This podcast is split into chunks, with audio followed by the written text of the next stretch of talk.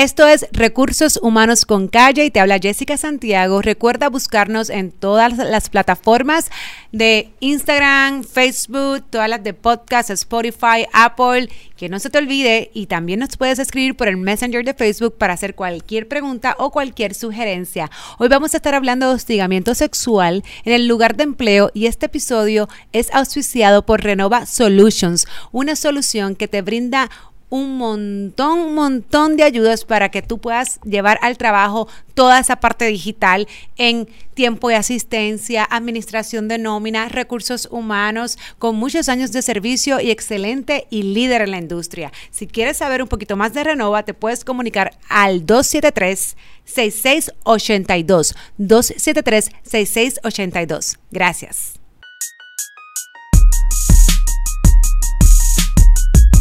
Saludos y gracias por sintonizar un día más Recursos Humanos con Calle. Hoy estaremos hablando de lo que es hostigamiento sexual en el lugar de empleo y nos acompaña el licenciado José Ketlas. Muy buenas tardes, gracias por la invitación. Gracias, licenciado. Y no solamente vamos a hablar de hostigamiento sexual, sino que él aparte del experto que es en lo que obviamente es derecho y ley y leyes, ha trabajado un caso que yo creo que, ¿verdad? Puerto Rico entero ha tenido conocimiento y, y, qué mejor ejemplo de poder discutir cuáles son los procesos y cuáles son las modalidades de hostigamiento sexual, que es el caso del ex alcalde de Guaynabo, el señor O'Neill. Así que vamos a comenzar desde el inicio y poder identificar, licenciado, qué es hostigamiento sexual en el empleo hostigamiento sexual en empleo es cualquier avance físico o verbal hacia una persona que la persona no le guste, que no sea bienvenido al avance. Eso ya es hostigamiento sexual. Correcto. Y es cuando se habla que no es bienvenido, es una cosa bien importante porque hay muchísimos lugares donde incluso la gente se conoce, se casa, son novios, se dejan, se divorcian, vuelven y se casan con otro empleado. Esas cosas ocurren, especialmente en Puerto Rico, que somos una isla. So, eso no es hostigamiento sexual. la palabra operativa aquí o el término es un welcome, que significa no bienvenido. Cualquier avance o invitación de naturaleza sexual que eh, la persona que la recibe no le guste y la encuentre este, ofensiva. Exacto. O sea que, pero entonces siempre cabe la duda, licenciado, si por ejemplo a mí me hacen una invitación, ¿verdad? Y a mí eso pues no, a mí no me interesa que este compañero de trabajo me invite a cenar o me invite al cine. No quiero, pero no le he dicho que no, simplemente no me gusta. ¿Es hostigamiento sexual? Tiene que decirle que no te gusta. Gracias. Y eso es bien importante porque a veces yo lo veo en la oficina y dice, no, pero es que no me gustó que me regalara chocolate, no es que no me gusta ese acercamiento, pero se lo dijiste. Siempre hay una oportunidad que la persona tiene para hacer el acercamiento, pero una vez es rechazado, cualquier acercamiento ulterior constituye hostigamiento sexual, porque ya la persona le dijo que no le agrada ese tipo de acercamiento. ¿Y cuál es la recomendación para recursos humanos o los patronos que, por ejemplo, yo tenga este empleado que a mí me ha sucedido, donde me dice, mira, no me gusta o la forma en que se comportó tal día, ocasionó un poquito de malestar ¿Qué debería, si ya yo tengo conocimiento, recursos humanos o patrono, qué debería hacer el patrono si esa persona, él o ella, no le ha dicho al alegado, eh, eh, no voy a ser hostigador porque todavía no, lo es o a lo mejor nunca lo sea, ¿no? Pero al, al compañero de trabajo no le dijo nada, pero sí se lo dijo a recursos humanos. ¿Cuál debería ser el próximo paso a seguir de recursos humanos? Bueno, desde el punto de vista del patrono, ¿verdad? Eh, lo importante es que le llegue la información. La información le va a llegar por medio de la víctima o supuesta víctima o por eh, medio de algún otro empleado que haya presenciado. este, existe lo que se conoce como eh, conocimiento constructivo también, porque hay casos donde el hostigamiento sexual está tan rampante que ya el patrón no tiene conocimiento y simplemente se cruza de brazos. Y es un conocimiento constructivo, pero lo que realmente inicia el procedimiento es cuando la persona se queja. La queja puede ir a un supervisor o puede ir a recursos humanos porque hasta que eso no ocurra, el patrono no sabe que esa persona encuentra ese acercamiento ofensivo. Por eso es bien importante quejarse. Eh, lamentablemente ocurre mucho en el empleo, específicamente yo lo veo mucho en casos de mujeres eh, solteras que son madres. Eh, tienen mucho miedo a perder trabajo porque no tienen otro medio de ingreso, ¿no? Y entonces se callan y no dicen nada. Y, y, eso es malo porque entonces la persona va a continuar hostigando y hostigando y, yo he visto a veces casos que están dos y tres años y cuando finalmente explotan y ya están bien mala emocionalmente. Digo, y licenciado, es importante mencionar que aunque no es la ley que estamos hoy día, o, hoy en, el, en este episodio discutiendo, pero también Puerto Rico tiene una ley de discrimen o de no represalias. O sea que es importante que los que nos escuchan, ¿no? Sepan que no deben de tener temor de quejarse, porque si sucede el proceso donde en efecto comienza una investigación y se da lugar cualquier tipo de hostigamiento sexual, pues la empresa no debería despedir a la víctima o tomar acción adversa con la víctima, porque la realidad es que pues entonces estaría violando lo que es la, parte de represalia. Bueno, aquí, hay, aquí, hay, dos cosas que son importantes. Una es lo que dice el papel y otra es lo que ocurre en la práctica, ¿no? Eh, definitivamente que hay leyes federales y estatales ambas que protegen eh, a la persona que se queja y son las leyes, como tú dices, represalia. La misma ley 17, que es la ley de hostigamiento sexual de Puerto Rico, el título 7 federal también, que eh, atiende el hostigamiento sexual en empleo en la esfera federal, tienen unos eh, estatutos que prohíben las represalias. Tanto eh, para la persona que se quejó como para cualquier persona que participe como testigo en el procedimiento. Yo he tenido casos que realmente es un testigo que va a declarar y, declara en contra una secretaria, por, por ejemplo, declara en contra del jefe y después a esa muchacha la, la despidieron. Entonces nosotros llamamos ese caso por represalia, donde realmente no hubo hostigamiento sexual hacia ella. Ella fue lo que fue un testigo, ¿no? Pero como te dije inicialmente, una cosa es lo que está en el papel y otra cosa es lo que pasa en la realidad, porque hoy en día eh, todos los municipios, hablando del municipio de Guaynabo, ¿verdad? Este, y a nivel de gobierno central también, tienen política de hostigamiento sexual, tienen el procedimiento. Este, pero... Eh, y la, violan por completo. Lamentablemente, cuando se queja la persona, porque todos somos seres humanos, si es una persona que está en una posición de poder, la van a castigar. O sea, eso lo vemos constantemente. Este caso que tú mencionaste, que es el caso de Inés versus el municipio de Guaynabo, donde nosotros estamos eh, demandando también al hijo del alcalde, a eh, eh, Cano O'Neill, ¿verdad? Héctor O'Neill Jr. Este, ella no quería quejarse porque sabía lo que iba a ocurrir, porque ya había un patrón y eso estaba documentado este, de hostigamiento sexual rampante y que no había controles, de que las víctimas cuando se quejaban eran entonces eh, objeto de represalias, ¿no? Ella cuando finalmente se quejó, eh, porque lo había hecho verbalmente, cuando lo hizo por escrito y fue al, Departamento de Recursos Humanos, ahí empezó entonces una, eh, una represalia hasta el punto donde la llevaron a un despido constructivo. Eso, bueno, inclusive en ese caso, ella eh, presenta la querella interna escrita, ¿no? Como te dije, lo había hecho verbalmente anteriormente porque sabía, como lo había visto allí, que si lo hacía por escrito, pues iba a tener problemas porque iban a tomar represión en contra de ella, porque el hijo del alcalde, la eh, persona que estaba en recursos humanos, eh, ah. atendiendo esas querellas. Qué bonito, oye. Es la madre. No hay conflicto de interés, ¿no? Que va. bueno, eso es la, eres la madre de los cinco hijos este, de, de O'Neill, ¿me entiendes? O sea, que este, era un, bien complicado para ella quejarse porque sabía que realmente pues no le iban a proteger y todo lo contrario, ¿verdad?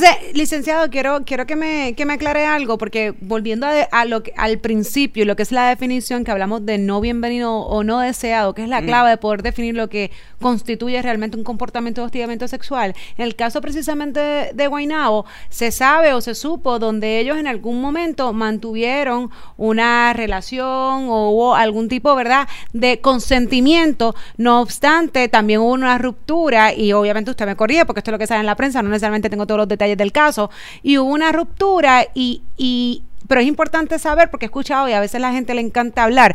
Ah, no, pero después que está con la persona, entonces después hostigamiento. Pues mira, sí, puede ser porque yo, yo decido cuándo yo quiero terminar con alguien. Y si ah. después de yo terminar con alguien y tirar esa línea, pues tú quieres seguir y obviamente afectas mi trabajo, que fue parte de lo que sucedió acá, pues definitivamente constituye un hostigamiento. Claro. Ok, déjame hacerte primero una distinción. Eh, eh, actualmente hay dos casos, ¿ok? Está el caso del el exalcalde Héctor O'Neill, que es un caso criminal ahora, ¿no? Le está enfrentando cargos criminales y ahora se separaron los juicios, van a ser juicios por separado, ¿no? Este, en ese caso está la Guardia Municipal Gentamin Díaz, que es la que tú me estás mencionando. Yo sí participé en ese caso y te voy a explicar ahora, pero déjame aclararte primero que el caso que yo estaba aludiendo es el caso que yo estoy representando una licenciada que fue hostigada en el municipio de Guaynabo por el hijo del alcalde. En este caso, que es civil, que está en la Corte Federal, no hubo una relación consensual previa. ¿okay? Vamos a darle su lado. Vamos al caso de Gentamin Díaz porque es Es que son tantos. Sí. y los que faltan, y los que, siguen saliendo. Ay, calla boca, calla, calla. No podemos hablar mucho porque hay ciertas cosas que todavía no, ¿verdad? Tenemos la libertad porque están pendientes en corte. Claro. Este, pero en ese caso de Yentamin Díaz se da la situación que tú bien mencionaste, donde hubo una relación sentimental previa. Y entonces, este es interesante porque yo te puedo decir que ese caso, inicialmente yo lo investigué, que le ayudó a ella a redactar la querella contra el alcalde fue este servidor. Yo me senté con ella, estuvimos un día completo, donde ella hizo una narración eh, con datos específicos de fecha, lugar, persona. O sea, es una declaración bien larga, este, donde este, e, ella pues eh, eh, alega bajo juramento o declara que tuvo la relación previa, ¿verdad? Que en un momento dado ella quiso cortar la relación porque había maltrato físico y verbal de parte del alcalde.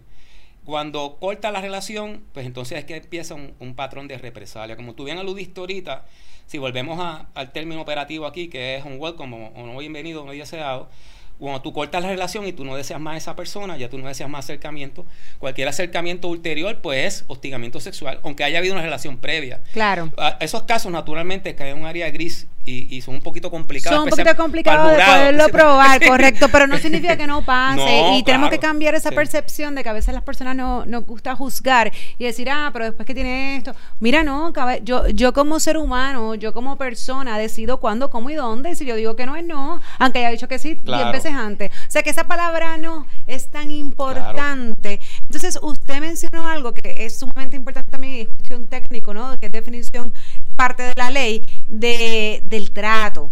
Eh, y obviamente de aquí en este caso en particular de O'Neill, de su posición de poder. ¿Por qué? Porque la ley habla de dos modalidades, que es el quid pro quo y el ambiente hostil. Así que explíquenos un poco acerca de eso. Claro, en ese caso hay ambas. Hay quid pro quo y el ambiente hostil. Quid pro quo cuando ella se acostó con él. Porque lo que se alega en la, en la declaración que se redactó y que se sometió ante Equal eh, Employment Opportunity Commission es que ella cuando inicia la relación es porque está en una situación de poder con el alcalde también. O sea, que eh, aunque es consensual, realmente no lo es. Porque, Para que nos entiendan los que nos escuchan, quid pro quo te doy a cambio de, obviamente el alcalde aquí está en una posición de poder donde tú accedes porque si tú no accedes, yo te despido, eh, te bajo tus condiciones de empleo eh, o simplemente no te contrato, porque esto puede venir también desde el punto de vista de reclutamiento y selección, pero para que ¿verdad? los que nos están escuchando entiendan. Pero entonces, en el caso de ella, ella accede, pero accede porque si no, entonces, ¿qué le pasaba? Eh, o la despiden, pero que al acceder también tuvo beneficios, porque entonces la colocaron en una posición más alta de donde ella estaba, con más beneficios, ¿me entiendes? O sea, que también te doy. Claro, claro. O sea, tú, tú haces esto, pero yo a cambio o en cambio te voy a dar este favor, te voy a te voy a ayudar, te voy a promover, te voy a dar más dinero, o sea, que eso es todo dentro de lo que puede caer como un quid pro quo. Claro. O sea, en otras palabras, si ella hubiese conocido a el exalcalde fuera del ámbito del trabajo, no se hubiese acostado con él. Básicamente eso es lo que ella está diciendo. Yo estoy allí, él empieza a hablar conmigo, eh, establece una amistad. Yo al principio no me percaté que él tenía otra agenda sexual eh, oculta. Y entonces después empieza con los, acercamientos, pero él es mi jefe, ¿me entiende? Entonces si le digo que no, pues entonces voy a tener problemas en el empleo. Por eso es que definitivamente que no es este eh, una buena idea para un eh, patrono o un empleado de, alta jerarquía estar sosteniendo relaciones sexuales con una subordinada, porque eventualmente eso va a traer problemas de una forma u otra. Claro, qué bueno que lo menciona, licenciado, porque definitivamente ya está en una posición vulnerable por su posición en la empresa porque definitivamente ya cumple con un requisito de quid pro quo. Yo, yo de por sí soy, tengo una posición de poder y ejerzo cierto poder en estas personas y estos subordinados. O sea que hay que ser bien cuidadosos y también yo creo que cabe aclarar que aunque el patrono no tiene conocimiento de lo que hagan sus supervisores o gerentes, hay una cierta responsabilidad ya legal si viene de parte de un gerencial el hostigamiento, ¿correcto? Bueno, eh, hay distintos estándares y hay distintos estatutos, ¿no? La ley 17, que es la ley local, tiene más dientes que título 7. ¿okay? Porque la ley 17 eh, establece un tipo de responsabilidad vicaria. ¿okay? Si es una persona que tiene más rango sobre la víctima, ¿no?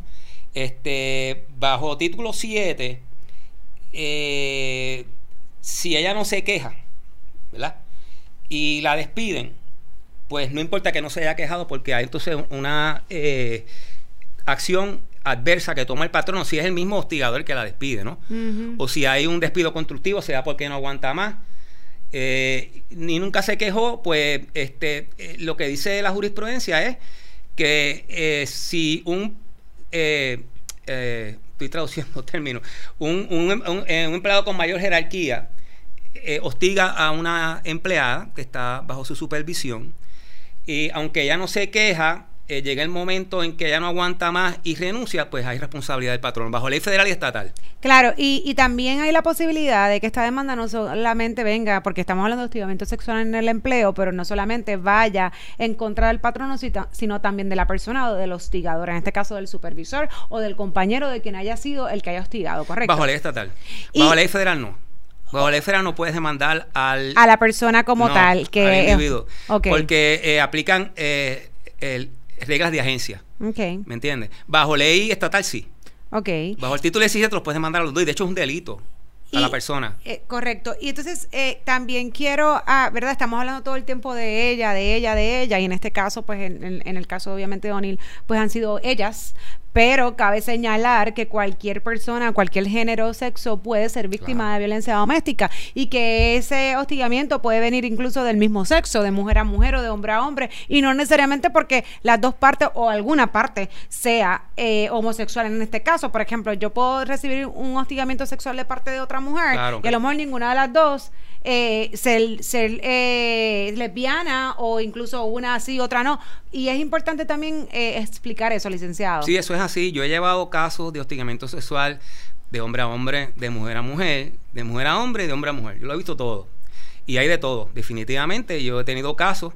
Este, tuve un caso en particular que era la supervisora y el empleado, este, eh, que eran dos personas que realmente tenían rango, pero ella estaba en un nivel más alto que él eh, se quejó porque eh, la supervisora estaba bien agresiva.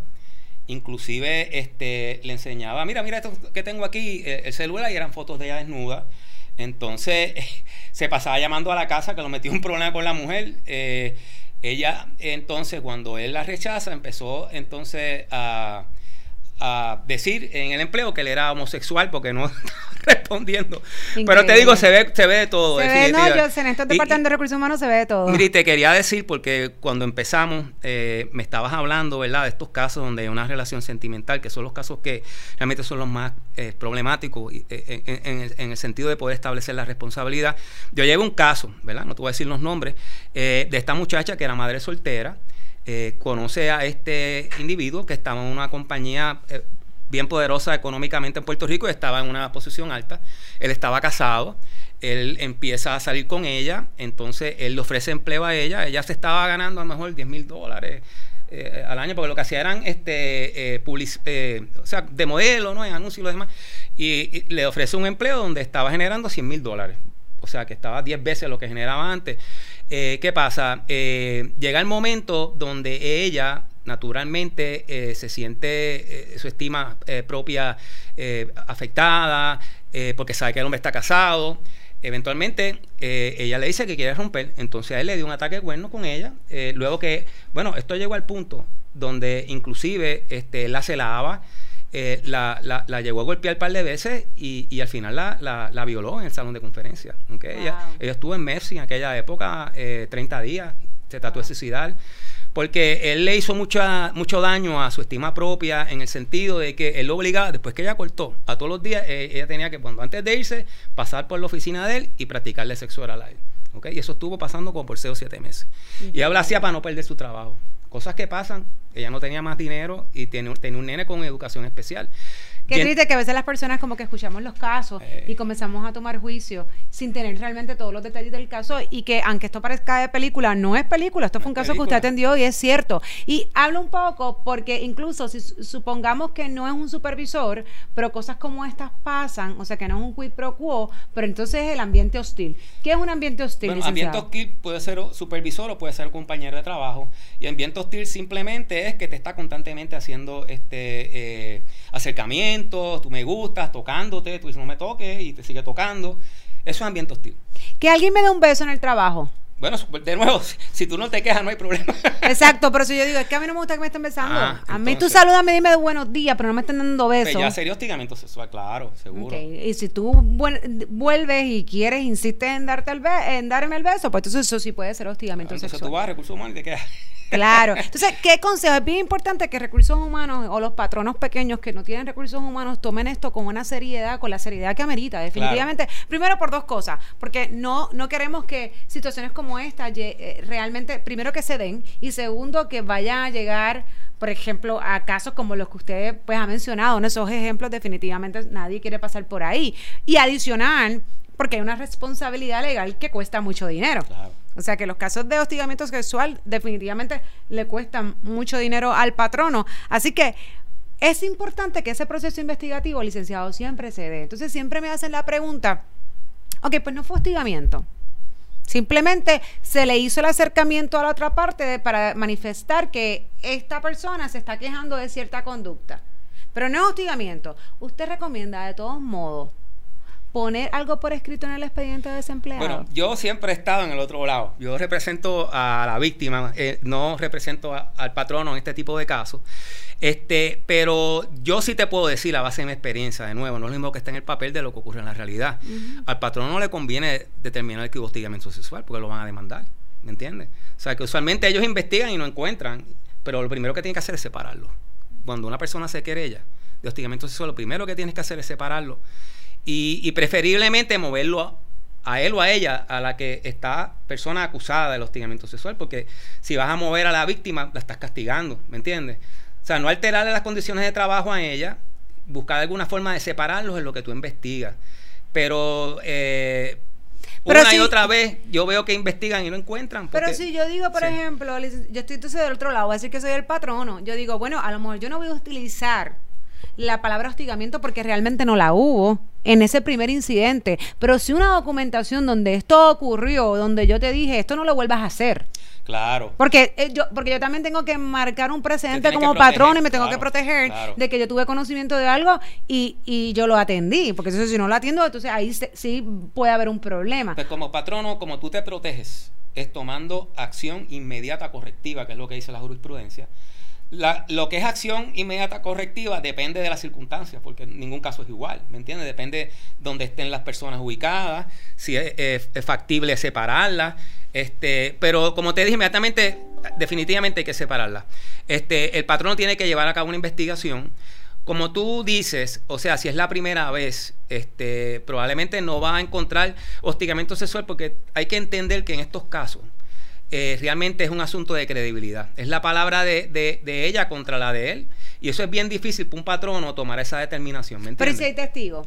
Los testigos a veces tienen miedo porque recuerda, oye, este es el gallinero del patrono, tú sabes. No, yo lo sé, pero Pasa, porque- mira, pasa, pero en la realidad bien, bien pocos testigos este, van a cooperar porque están dependiendo de su... eh, Incluso es que en el caso de ingresos, yo sé que muchas personas, por lo que yo he escuchado, que tienen conocimiento o que obviamente veían lo que pasaba y no quisieron participar, No prefieren estar Claro. en, en silencio. Y qué triste, qué triste, que, triste. Que, que- que veamos eso y, y- y lo defendamos. Y eh, hablo de este caso en particular porque obviamente es bien conocido y es público, no obstante pasa a cada rato. Entonces, eh, ¿cómo nosotros ver una conducta que no es correcta y hacernos de la vista larga?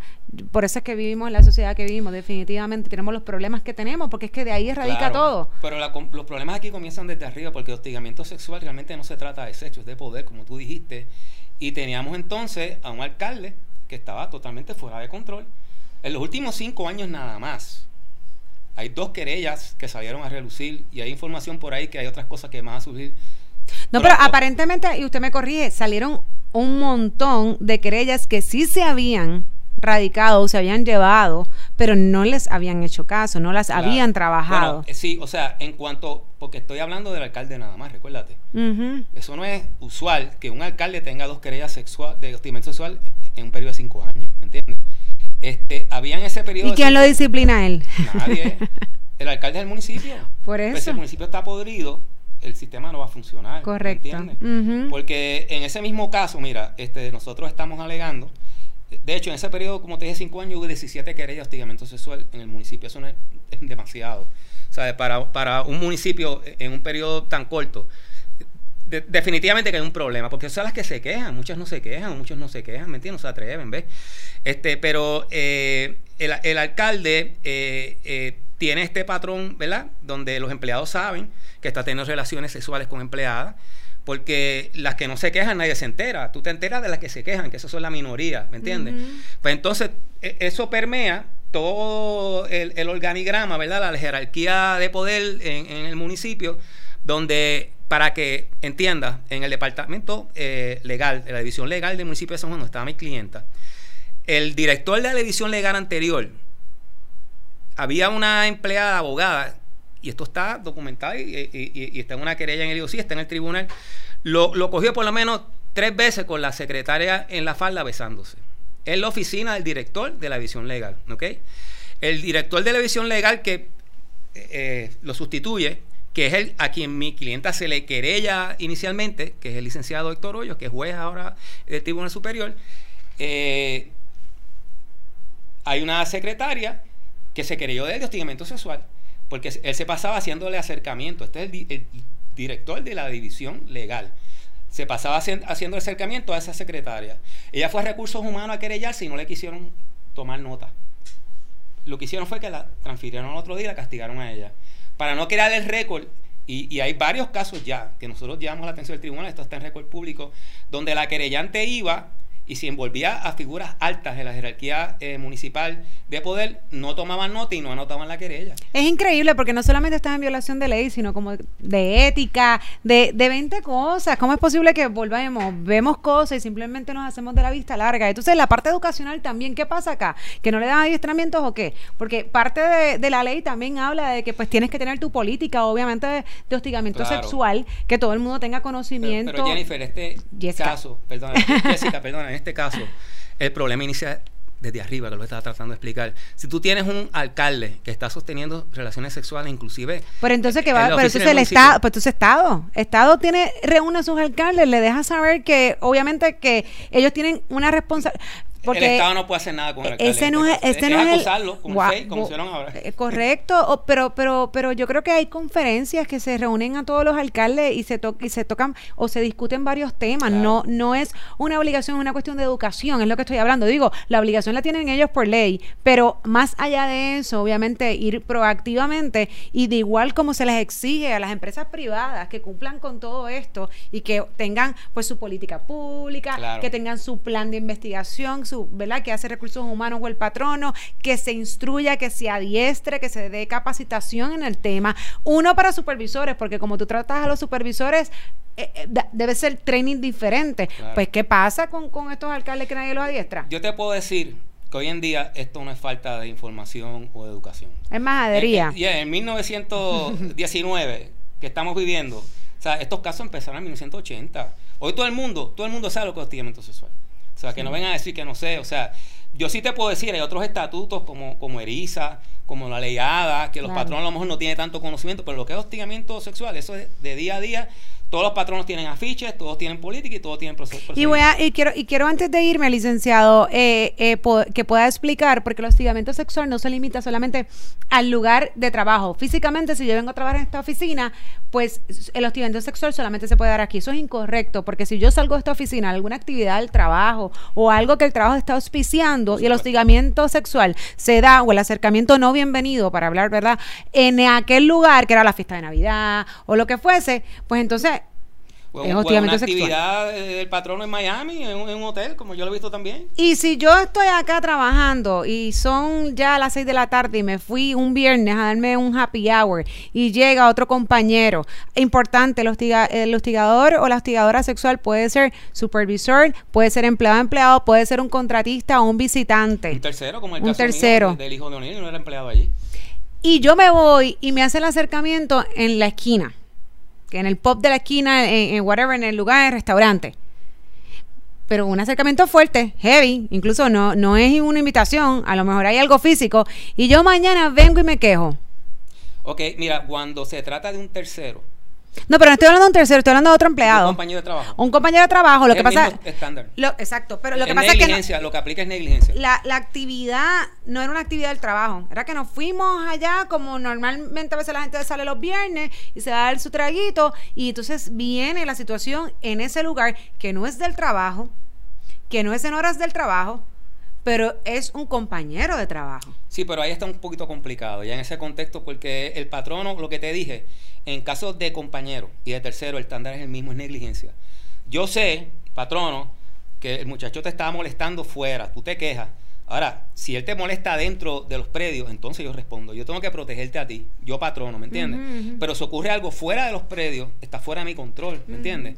O sea, que eh, de hecho en el caso del hijo del alcalde, pues había eh, conducta que no ocurría en el empleo porque él se le presentaba en la casa, la acechaba. Ese tipo de conducta no se le puede imputar al municipio, se le imputa a él en su carácter personal. Y otra de las cosas que es importante, licenciada, porque hoy día pues las redes sociales son tan buenas como tan malas, dependiendo del uso que se le dé. Y pues a nosotros nos encanta también los mensajes por WhatsApp y todas estas, ¿verdad? Este, apps que, que tienen comunicación y que pues a veces se prestan para chistes o fotos o lo que fuese. Sean cuidadosos. Sí. Porque si tienes, estás en un chat de trabajo, no envíes chistecitos, ni gráficas, ni cositas que a veces les encanta Es más, enviar. perdóname, tú tener en una pantalla de tu computadora, en un ambiente laboral, pornografía o tener fotografías de mujeres, hombres desnudos, y que pase una persona y lo vea, eso es hostigamiento sexual. Claro. Así que, Igual que poner fotografías, como yo he visto casos de bomberos, ¿verdad? Que solamente es una o dos mujeres nada más, ponían fotografías de mu- mujeres desnudas y eso es hostigamiento sexual porque es ambiente hostil. Claro. Así que consejitos para ambas partes. Patrono, ten tu política, adiestra a tu personal, sé proactivo y rápido reactivo si recibes una queja, eh, ya sea de algún superior, de un empleado o incluso de un contratista, alguien que viene a tu negocio y hace algún acercamiento que alguien da la queja.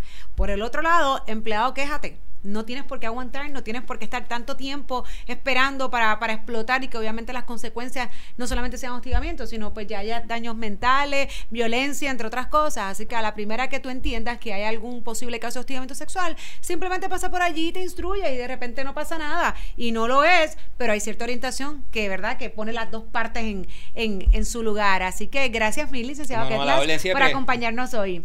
Y recuerda buscarnos en todas las plataformas de Recursos Humanos con Calle, Facebook, Instagram, Spotify, todo, todo que diga por ahí Recursos Humanos con Calle, búsquelo.